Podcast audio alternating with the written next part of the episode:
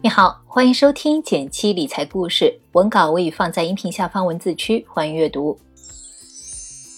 你听说过燕麦奶吗？最近去咖啡店，发现大部分咖啡呢，只要加个三到五块钱，就可以将牛奶替换成燕麦奶。抱着试试看的心态，我买过几次，感觉口味不错，就经常点。留意观察，你会发现，大部分精品咖啡店，包括星巴克、麦当劳这些连锁店。用的都是同一个品牌的燕麦奶，一家来自瑞典的名叫 Oatly 的植物奶制品公司。今年五月二十一日，Oatly 在美国纳斯达克上市，市值接近一百二十亿美元。光听这个数字，你可能没感觉，它差不多等于一小半个蒙牛和三分之一个伊利了，说明市场对 Oatly 是十分看好。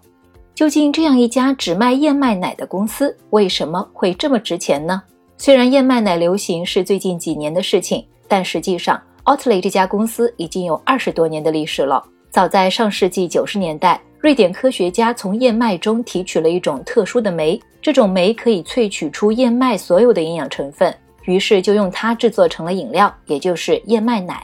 燕麦奶的出现可谓是解决了一批人的痛点。有些人患有乳糖不耐症，喝牛奶会腹泻，那他们就可以选择喝燕麦奶。但瑞典正好是一个乳糖不耐症患者很少的国度。再加上当时奥特雷糟糕的宣传，燕麦奶就愣是没有火起来。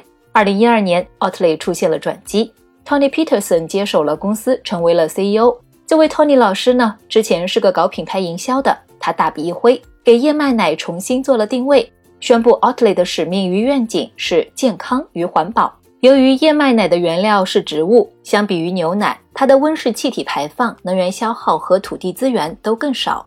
Tony 老师不遗余力地在各个场合宣传与推广这些理念，将喝燕麦奶等于更健康、更环保的概念传递给大众消费者。于是乎，以前会喝燕麦奶的是那些乳糖不耐患者们，而现在喝燕麦奶，则是代表了你是一个关心环保与未来的前卫人士。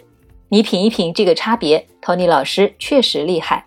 到了2019年，Oatly 注册了 "It's like milk but made for humans"。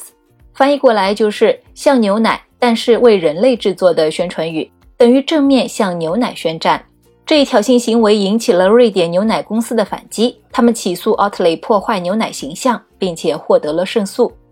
没想到 Tony 老师反手就是一击，他将这次诉讼的前后信息都公布于众，营造出一家为人类福祉着想的小公司被传统巨头企业打击报复的形象。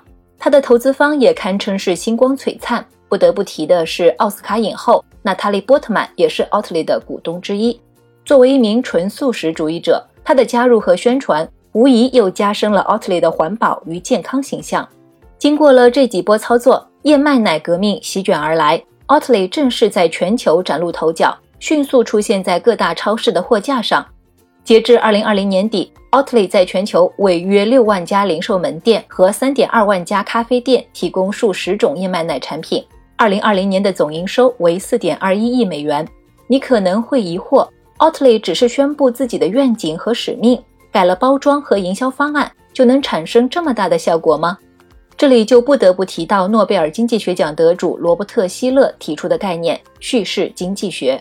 他认为，叙事一词不仅仅只是讲故事。更是历史文化、时代精神以及个体选择相结合的载体，更是一种集体共情和共识。集体共识一旦形成，就会在无形中影响每个人的经济行为，进而成为影响经济波动的力量之一。当人们被燕麦奶的健康环保故事所打动，在做出购买决策时，也就会有意无意地倾向于去选择燕麦奶，以符合自我形象认知。再举个例子。其实，作为燕麦奶的对手牛奶，它作为常规食物进入我们的饮食结构里，也是讲了一个好故事。早在二十世纪初期，除了巴氏灭菌法和运输包装的完善，如何让人接受牛奶，成了牛奶公司头秃的问题。当时营养学刚刚萌生，生物化学家及营养学家 Elma McCollum 在一九一八年写了一本具有影响力的书《营养学新知识》。在书中，他认为牛奶毫无疑问是我们最重要的食物。这可就乐坏了牛奶公司们，他们借着这股东风，大力推广牛奶的营养价值，把牛奶说的简直神乎其神，俨然就是健康的代言词了。一百多年后，燕麦奶又用一个新的故事挑战了牛奶的铁王座。故事的影响力之所以这么大，还得追溯到我们的祖先。我们会对流言蜚语和夸张的故事尤为感兴趣，是因为这些曾经是我们祖先仅有的信息来源。那几十万年后的今天，我们又该如何应对叙事经济学呢？当我们是消费者的时候呢？面对一个个充满诱惑的故事时，不妨冷静一些，想想这真的是你需要的东西不？